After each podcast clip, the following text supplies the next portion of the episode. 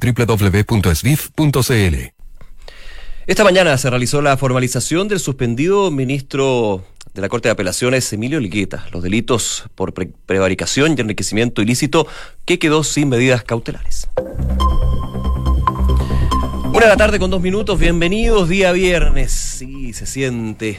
También las noticias que vamos a estar comentando en los próximos minutos aquí en Noticias en Duna, en una jornada en Santiago que ha estado bastante agradable, ¿ah? y de hecho, ojo, porque el fin de semana se esperan temperaturas que podrían superar los 25, 26 grados, uno dice, este otoño es tan extraño, bueno, el fin de semana va a estar bien agradable, bien rico, así que aprovecharlo. Y vamos justamente a ver cuál es la mirada que se tiene para el día de hoy con respecto al tiempo, porque de hecho en Santiago vamos a llegar a una máxima de alrededor de 23, 22 grados. En Valparaíso, donde nos escuchan en el 104.1, una máxima de 19 grados con algo de nubosidad parcial. En la mañana estuvo bastante, estuvo con algo neblina ¿ah? en la quinta región, pero se ha disipando en el correr de las horas. En tanto, en Concepción, donde nos escuchan el 90.1, va a haber una máxima de 17 grados, despejado variando a nubosidad parcial. Mientras que en Puerto Montt, 99.7, donde nos acompañan aquí en Radio Duna, vamos a tener una máxima de 15 grados. Ojo que en la noche se esperan algunas gotitas, ¿ah? así que atentos con eso, pero durante toda la tarde nublado estaría el cielo ahí en Puerto Montt. Y también revisamos pues, la situación de las calles en este día viernes que es lo que nos entrega la UST del Ministerio de Transportes, porque evidentemente los bienes también se siente cuando se adelanta el regreso a casa, los que puedan evidentemente, siempre es bueno. Semáforo apagado, por ejemplo, en Ramón Freire con Balmaceda Pinto también, semáforo apagado en Purísima con Merced. Hay una colisión en Vicuña Maquena al sur, en la altura departamental, ocupación de la primera pista en San Joaquín, dice aquí la OST del Ministerio de Transporte. Y hace una hora, con esto, ¿ah? en la costanera norte, a la altura del Mercado Central, se informa de un camión detenido en el túnel, la pista derecha, así que podría la costanera norte estar un poquito más lenta de lo habitual, así que ojo con eso. Algunas de las indicaciones que nos entrega la OST del Ministerio de Transporte a través de su cuenta de Twitter. Harta información el día viernes, harta noticia que vamos a estar revisando en los próximos minutos. Vamos entonces con los titulares en la voz de María del Carmen Rodríguez. Por los delitos de prevaricación y enriquecimiento ilícito fue formalizado esta mañana el ministro de la Corte de Apelaciones de Rancagua, Emilio Elgueta. Debido al fuero que ostenta por su cargo, el magistrado quedó sin medidas cautelares y se mantendrá suspendido de sus labores. La jueza Paz Reyes dictó un plazo de 180 días de investigación. Desde el foro de Beijing, el presidente Sebastián Piñera destacó la creación de Prosur y criticó el proteccionismo económico. Junto a sus pares de China y Rusia, el mandatario participó del encuentro La Franja y la Ruta. Además, reconoció que busca que Chile se transforme en una verdadera puerta de entrada del Asia al mundo de América Latina. Investigan el robo de más de 12 computadores y una caja fuerte en la iglesia metodista pentecostal. Funcionarios de la iglesia aseguraron que el robo no afectó a la oficina del obispo Eduardo Durán, cuestionado e investigado por presunto lavado de activos, además de ser destituido durante la semana. La Iglesia Católica rechazó tajantemente el proyecto de ley que pone fin al secreto de confesión. La iniciativa es parte de la normativa discutida en el Congreso que obligaría a los sacerdotes a denunciar casos de abuso sexual a menores. Evelyn Matei defendió el actuar del ministro Andrés Chadwick al enviar mensajes al alcalde de Rancagua para que apoyara al fiscal Arias. En entrevista con Hablemos en la alcaldesa destacó la labor que realiza el Ministerio Público y aseguró que los fiscales están haciendo un trabajo increíble. El ex, jefe de inteligencia de carabineros, general Gonzalo Blue, fue enviado nuevamente a prisión preventiva. La determinación fue tomada por el Tribunal Oral en lo Penal de Temuco en el marco de su participación en el caso Huracán. El ex general cumplirá la medida cautelar en el recinto Sucre de Carabineros, ubicado en la región metropolitana. Habitat propuso subir la edad de jubilación a 70 años para los nacidos desde el año 2000, tanto mujeres como hombres. Eh, la AFP también sugirió que quienes trabajan hoy jubilen a los 67 años. En noticias del mundo, 3,2% creció la economía de Estados Unidos en el primer trimestre, trimestre digo, del año 2019. La subida registrada entre enero y marzo supera con creces los cálculos de los analistas que habían pronosticado un crecimiento entre el 2,1 y el 2,3%. La cifra implica además un avance de un punto porcentual respecto al último trimestre de 2018. Y en el mismo país, el Departamento del Tesoro de Estados Unidos sancionó al canciller venezolano Jorge Arriaza. El secretario del Tesoro, Steven Munich, eh, afirmó que Estados Unidos no va a quedarse mirando cómo el ilegítimo régimen de Maduro priva al pueblo de su riqueza, humanidad y de su derecho a la democracia. La Fiscalía peruana desistió de su pedido de prisión preventiva para Pedro Pablo Kuczynski ante la primera sala penal de apelaciones anticorrupción y en su lugar pidió arresto domiciliario. La medida ocurre poco después de que un informe médico advirtiera que el expresidente peruano presenta riesgo de muerte súbita. Jorge Barata delató a Susana Villarán y a sus funcionarios municipales. En el tercer día de interrogatorio, el ex jefe de Odebrecht en Perú detalló que entregó 3 millones de dólares para la campaña contra la eh, revocatoria de la ex alcaldesa. Y en el deporte, el Consejo de Presidentes de la ANFP aceptó iniciar el receso del torneo de primera división una semana antes. El objetivo es que los seleccionados que juegan en el medio local puedan tener más tiempo para trabajar con Reinaldo Rueda en Juan Pinto Durán, junto a los que se irán sumando desde el extranjero.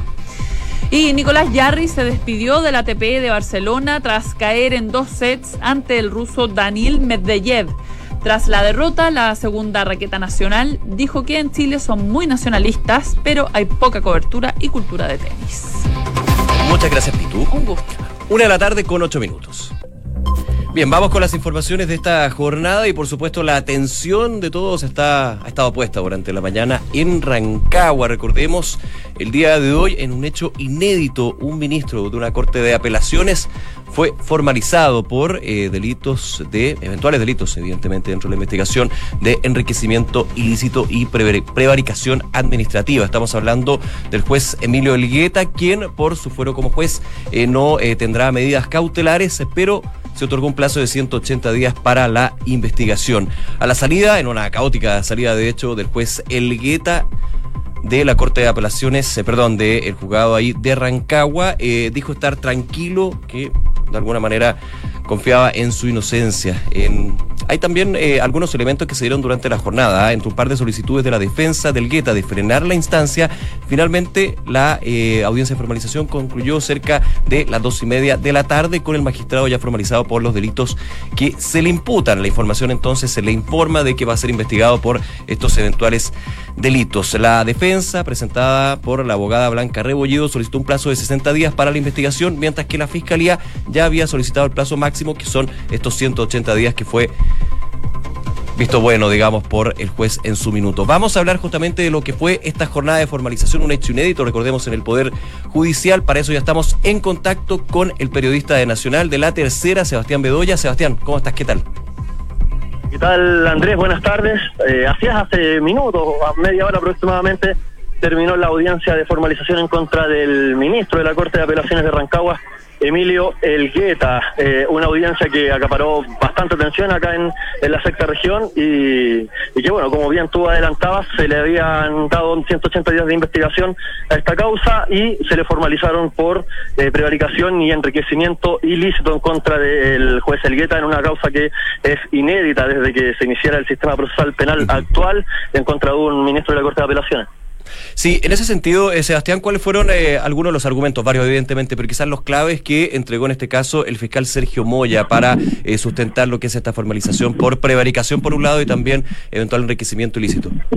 Sí, en cuanto al enriquecimiento ilícito, se le acusa a Elgueta de haber recibido 28 millones de pesos de diferentes fuentes, tanto por transferencia electrónica, transferencia en caja, una de ellas, por ejemplo, de un millón de pesos que recibió por parte del actual presidente del juzgado de garantía de Rancagua, y Libretti.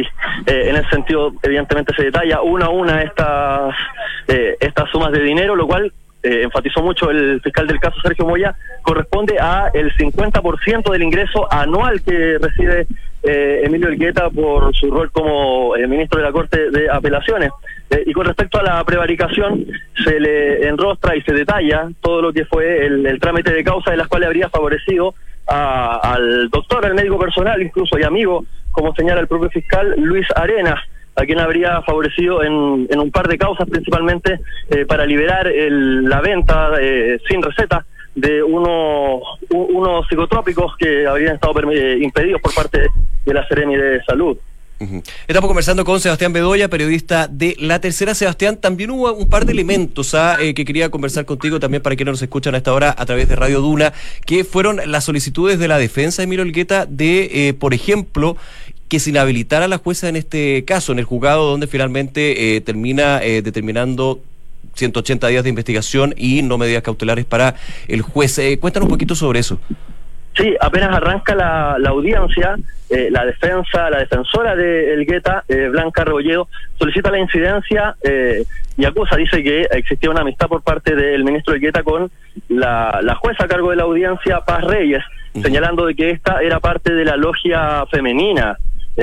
recordemos de que Emilio Elgueta fue parte también de, de la logia, de la gran logia de Chile, y en ese sentido la defensora enfatizó de que existía una amistad y que por algo eh, se debía inhabilitar la jueza. Sin embargo, tras meditarlo por cerca de media hora, finalmente eh, la jueza descarta este argumento, señalando de que el Ministerio Público, quienes fueron, quienes son los que se verían eh, se verían implicados en esto o, o, afectados, diría, por por esto no habían presentado ningún tipo de alegato, así que en ese sentido desfecha esa eh, ese argumento. Y en segundo término, solicita la nulidad de la formalización. Claro, eso, eso, eh, eso es bien importante, ¿ah? principalmente porque acusaba la eventual manipulación de la carpeta investigativa en este caso. Así es, por parte del fiscal regional Emiliano Arias. Eh, señala la jueza de que la defensora que Emiliano Arias habría sido él quien iniciara la investigación en su momento en contra de eh, el ministro de la Corte de Apelaciones y eso eh, en ese momento habría manipulado pruebas e incluso sacó dijo de que se había presentado una querella por parte de Sergio Moya en contra de Arias y que esto inhabilitaría al mismo persecutor, a la fiscalía, de todos los argumentos y los invalidaría. Eh, sin embargo, esto también fue descartado de manera categórica por parte de la jueza, incluso hizo el pedido expreso la defensa de que por favor no hiciera más, no presentara más incidencias para intentar dilatar la causa. Claro, y esa incidencia en particular, no sé si compartes conmigo, era bien relevante no solamente para el caso del ministro Elgueta, sino para un caso distinto, pero que está dentro de toda la situación que se vive en la, en, la región de O'Higgins, que es justamente la denuncia que el fiscal Moya hizo contra el fiscal eh, regional Emiliano Arias, justamente por este tipo de puntos. Pone la duda, y es justamente la abogada en este caso del imputado, quien eh, aplica la incidencia, dice, con la situación que se ha vivido y que se sabe que hay una, unas una investigación administrativa y penal contra el fiscal regional, de alguna manera inhabilitaría al eh, Ministerio Público de la región para llevar a cabo la formalización de cargo en este sentido. Habría sido una especie de tiro en los pies que se habría dado el propio fiscal Moya si hubiera sido aceptada la, incidencia por parte de la jueza. Sin embargo, el fiscal en, en, la réplica que le da a la solicitud de la defensora niega, descarta eh, de plano, por ejemplo, de que el fiscal Arias haya tenido en algún momento, menos aún en sus inicios, la causa eh, en contra del Gueta. Incluso señala de que eh, cuando se inicia la investigación era el, el ex fiscal regional Luis Toledo quien, estaba a cargo de, esta fiscalía. Eh, así que en ese sentido, bueno, fue descartado de plano totalmente los argumentos por, por parte de la defensora. Sebastián, eh, yo comentaba lo que ya se, pudo ver al final de esta audiencia de formalización. Salió el juez Emilio, Emilio Olgueta, fueron palabras bien escuetas, dijo que estaba tranquilo. No sé si se pudo haber algún tipo de reacción también o alguna declaración por parte de la abogada en este caso. No, nada. Sabes que fue bastante compleja la salida por parte del Guetta y su abogada. Bien caótica. Tuvieron que salir resguardados, incluso por por una decena de, efectivos de carabineros, ya que había una decena de eh, manifestantes, los cuales empezaron a eh, no agredir, pero sí verbalmente a insultar a, a, el Guetta. Así que en ese sentido salieron raudos, no habló la abogada. Eh, y menos aún el Guetta, que claro, lo que tú señalas lo dijo escuetamente, pero nada más, en general no, no tuvo disposición para hablar con, con la prensa. Quien sí lo hizo fue el fiscal Sergio Moya, eh, quien además al final de la audiencia, también en el punto de prensa que da al término de esta, eh, adelanta de que, por ejemplo, se va a formalizar a más personas. No adelantó a quienes, pero próximamente el 6 de junio, perdón, el 7 de, de junio va a, va a ser esta audiencia de formalización por prevaricación en contra de una serie también de funcionarios del Poder Judicial. Habrá que ver entonces cuáles van a ser esas novedades y también esta investigación que se da contra el eh, juez de la Corte de Apelaciones de Rancagua. Eh, en ese sentido. Sebastián Bedoya, nuevamente muchísimas gracias por este contacto para contarnos cómo ha sido esta mañana bien eh, movida ahí en Rancagua con esta situación que se vive no solamente en ese punto, sino una crisis que se está dando a nivel del Poder Judicial y que también ha salpicado, hay que decirlo, al Ministerio Público. Muchísimas gracias nuevamente. Muchas gracias a ti, Andrés. Que estés muy bien, un abrazo. Una de la tarde con 17 minutos. Noticias en Duna con Nicolás Vial.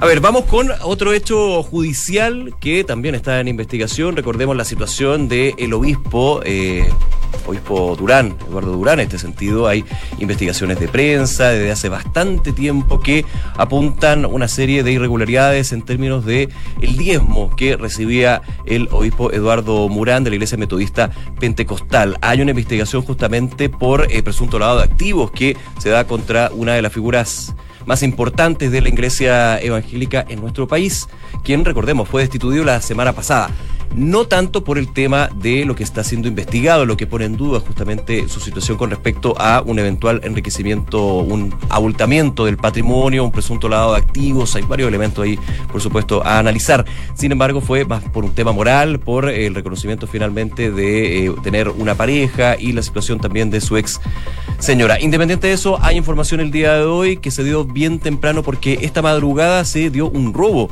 que afectó una oficina de la primera iglesia metodista pentecostal esto a solo una cuadra de la Catedral Evangélica ahí en calle J.B.H., en Estación Central. Habían varias dudas, muchos decían qué sospechoso, qué coincidencia que justo cuando se está investigando el obispo Durán sea su oficina eh, robada, habían alrededor de 10 computadores que fueron robadas con información importante, evidentemente, también una caja fuerte, se habló en su minuto, bueno, pero con el correr de la mañana se entregaron más datos. Finalmente no era la oficina del obispo Durán la que fue robada, sino una oficina administrativa de la, de la Iglesia Metodista Pentecostal. Funcionarios de la iglesia, de hecho, aseguraron que el robo no afectó a la oficina del obispo Durán, quien, quien es cuestionado por este presunto lavado de activos. Según los primeros antecedentes, serían 12 computadores, una caja fuerte, todo relacionado con información vinculada a la administración de la iglesia. Al respecto, el encargado de recursos humanos de la iglesia, Juan Morales, explicó y dijo, se empezó a hacer aseo y se da cuenta que las oficinas estaban con los vidrios rotos, el nochero no respondió el teléfono, no se sabía de él y las puertas estaban forzadas. Son dos oficinas las que hay, estaban todas abiertas, todos los vidrios rotos y los computadores desaparecidos. Por eso la cantidad de computadores que fueron sustraídos en este robo durante la noche.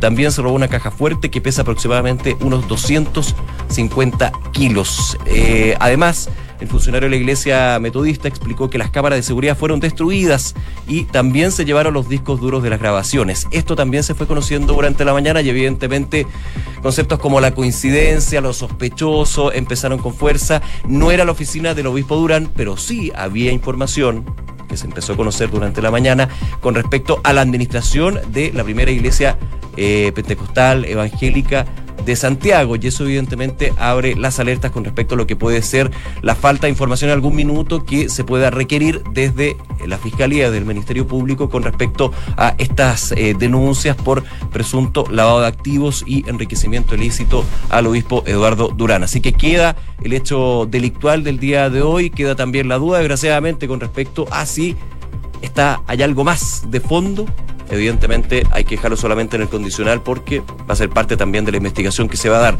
de este hecho delictual, pero de la investigación que se lleva sobre el obispo Durán, que también ha salpicado sobre el parlamentario y su hijo, Eduardo Durán, diputado, que hasta el minuto no se ha tenido ninguna declaración con respecto a lo que han sido los aportes que entregaba su padre. Rápidamente y breve y a, lo simple, digamos, hay mucha información, hay varios reportajes que se han dado al respecto. Eh, lo que se acusa también sobre la situación eh, de eventuales irregularidades del parlamentario Eduardo Durán es que hay eh, departamentos que están a su nombre, que fueron comprados con, en algunos casos, dinero, o sea, al contado o inmediatamente por el obispo Eduardo Durán, que esa es la investigación habría tomado dineros del diezmo, del 10% que entregan los feligreses de la iglesia de JBH para este obispo. Claro, un diezmo que está destinado a la administración de la iglesia, a todas las actividades que hace eh, la religión evangélica, pero que por los primeros antecedentes que maneja ya la Fiscalía, no habría sido así, sino que se habría abultado el patrimonio de Eduardo Durán con una vida bastante llena de lujos y con una serie de inmuebles que superan los 400, 500 millones de de pesos. Eso también ha salpicado al parlamentario, habrá que ver también las explicaciones. Eh, se ha escuchado, por ejemplo, al presidente del partido, Renovación Nacional, quien ha dicho que es, eh, por supuesto, que hay elementos, como por ejemplo que son complicados. Estas donaciones por parte del obispo Durán a su hijo que forman parte de la declaración de patrimonio en la eh, transparencia que es obligatoria para los parlamentarios en el Congreso, así que habrá que esperar las explicaciones del el parlamentario, pero evidentemente también del obispo Durán en esta investigación. Y lo último, este hecho delictual que desgraciadamente deja más dudas que certezas con respecto a la situación que vive una quien fuera una de las máximas figuras de la Iglesia evangélica en Chile. Una de la tarde con 22 minutos. Noticias en Duna con Nicolás Vial. Sigue la gira del presidente Piñera en eh, Asia. Estuvo en China, Xi Jinping. Ayer, obviamente, lo que sonó con más fuerza fueron estas declaraciones con respecto a cuando se habla de las críticas de mantener estrechas relaciones con eh, China.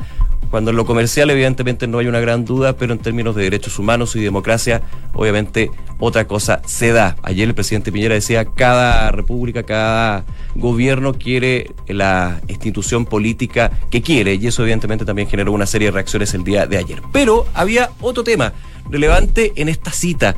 Vladimir Putin, en algún minuto se estaba viendo y gestando la posibilidad de que el presidente chileno se reuniera con el presidente Vladimir Putin.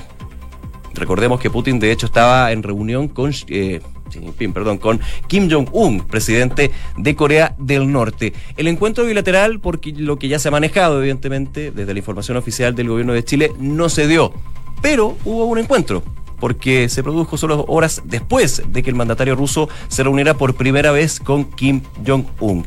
¿Qué pasó? Bueno, era la tercera jornada de la gira asiática. El presidente Piñera conversó, de hecho, un par de minutos con su par ruso Vladimir Putin en su paso por China.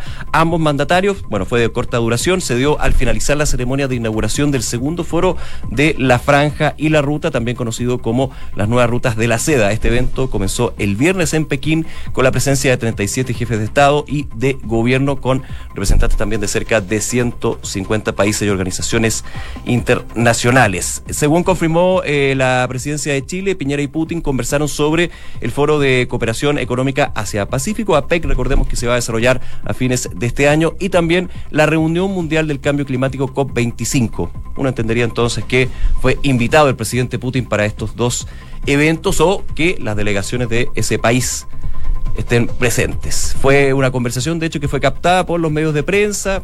Obviamente ahí quizás se intercambiaron una serie de eh, conversaciones más, eh, más en privado, podríamos decir, pero en público fue bastante cortito lo que se pudo ver. Una de la tarde con 24 minutos. Vamos rápidamente con eh, los titulares, con las informaciones, revisando, por supuesto, lo que ha sido esta jornada aquí en Noticias en por los delitos de prevaricación y enriquecimiento ilícito fue formalizado esta mañana el ministro de la Corte de Apelaciones de Rancagua, Emilio Elgueta. Debido al fuero que ostenta por su cargo, el magistrado quedó sin medidas cautelares y se mantendrá suspendido de sus labores. La jueza Paz Reyes dictó un plazo de 180 días de investigación. Desde el foro de Beijing, el presidente Sebastián Piñera destacó la creación de Prosur y criticó el proteccionismo económico. Junto a sus pares de China y Rusia, el mandatario participó del encuentro La Franja y la Ruta. Además, reconoció que busca que Chile se transforme en una verdadera puerta de entrada del Asia al mundo de América Latina. Investigan el robo de más de 12 computadores y una caja fuerte en la iglesia metodista pentecostal. Funcionarios de esta iglesia aseguraron que el robo no afectó a la oficina del obispo Eduardo Durán, cuestionado e investigado por presunto lavado de activos. La Iglesia Católica rechazó tajantemente el proyecto de ley que pone fin al secreto de confesión. La iniciativa es parte de la normativa discutida en el Congreso que obligaría a los sacerdotes a denunciar casos de abuso sexual a menores. Evelyn Matei defendió el actuar del ministro Andrés Chadwick al enviar mensajes al alcalde de Rancagua para que apoyara al fiscal Arias. En entrevista con Hablemos en Off aquí en Radio Duna, la alcaldesa destacó la labor que realiza el Ministerio Público y aseguró que los fiscales están haciendo un trabajo increíble. El ex jefe de inteligencia de carabineros, general Gonzalo Blue, fue enviado nuevamente a prisión preventiva. La determinación fue tomada por el Tribunal Oral en lo Penal de Temuco en el marco de su participación en el caso Huracán. El ex general cumplirá la medida cautelar en el recinto Sucre de Carabineros, ubicado en la región metropolitana. 3,2% creció la economía de Estados Unidos en el primer trimestre del año 2019. La subida registrada entre enero y marzo supera con creces los cálculos de los analistas que habían pronosticado un, crecimiento, digo, entre 2,1 y 2,3%. La cifra implica además un avance de un punto porcentual respecto al último trimestre de 2018. El Departamento del Tesoro de Estados Unidos sancionó al canciller venezolano Jorge Arreaza. El secretario del Tesoro Steven Munich afirmó que Estados Unidos no va a quedarse mirando cómo el ilegítimo régimen de Maduro priva al pueblo de su riqueza, humanidad y de su derecho a la democracia. La Fiscalía peruana desistió de su pedido de prisión preventiva para Pedro Pablo Kuczynski ante la primera sala penal de apelaciones anticorrupción y en su lugar pidió arresto domiciliario. La medida ocurre poco después de que un informe médico advirtiera que el expresidente peruano presenta riesgo de muerte súbita. El Consejo de Presidentes de la ANFP aceptó iniciar el receso del torneo de primera división una semana antes. El objetivo es que los seleccionados que juegan en el medio local puedan tener más tiempo para trabajar con Reinaldo Rueda en Juan Pinto Durán, junto a los que se irán sumando desde el extranjero. Nicolás Yarri se despidió del ATP de Barcelona tras caer en dos sets ante el ruso Dani Medvedev. Tras la derrota, la segunda raqueta nacional dijo que en Chile son muy nacionalistas, pero hay poca cobertura y cultura de tenis. Una de la tarde con 28 minutos, como siempre saludamos a nuestros auspiciadores. En Banco Vice las transferencias electrónicas son más simples. Ahora puedes copiar y pegar los datos que te comparten sin necesidad de transcribirlos uno a uno. Captura y comparte datos para realizar y recibir transferencias con tu app Banco Vice. Banco Vice simple para ti. Credit Corp Capital pone a tu disposición un equipo de especialistas que te asesoran para hacer crecer, preservar y gestionar tu patrimonio. Son parte del grupo financiero Credit Corp, con más de un siglo de trayectoria en Latinoamérica y más de 30 años en Chile. Credit Corp Capital, excelencia en inversiones. Inmobiliaria Armas, empresa líder en la industria con más de 50 años de trayectoria, te invita a conocer e invertir en sus múltiples y atractivos proyectos inmobiliarios de alta plusvalía. Conoce más en iarmas.cl. El e-commerce está creciendo a pasos agigantados y Bodega San Francisco lo sabe muy bien, respaldando la gestión logística de las más grandes empresas de Chile. El arriendo de bodegas es tu mejor decisión. Conoce más en www.bsf.cl. Nos vamos, que tengan un excelente fin de semana y por supuesto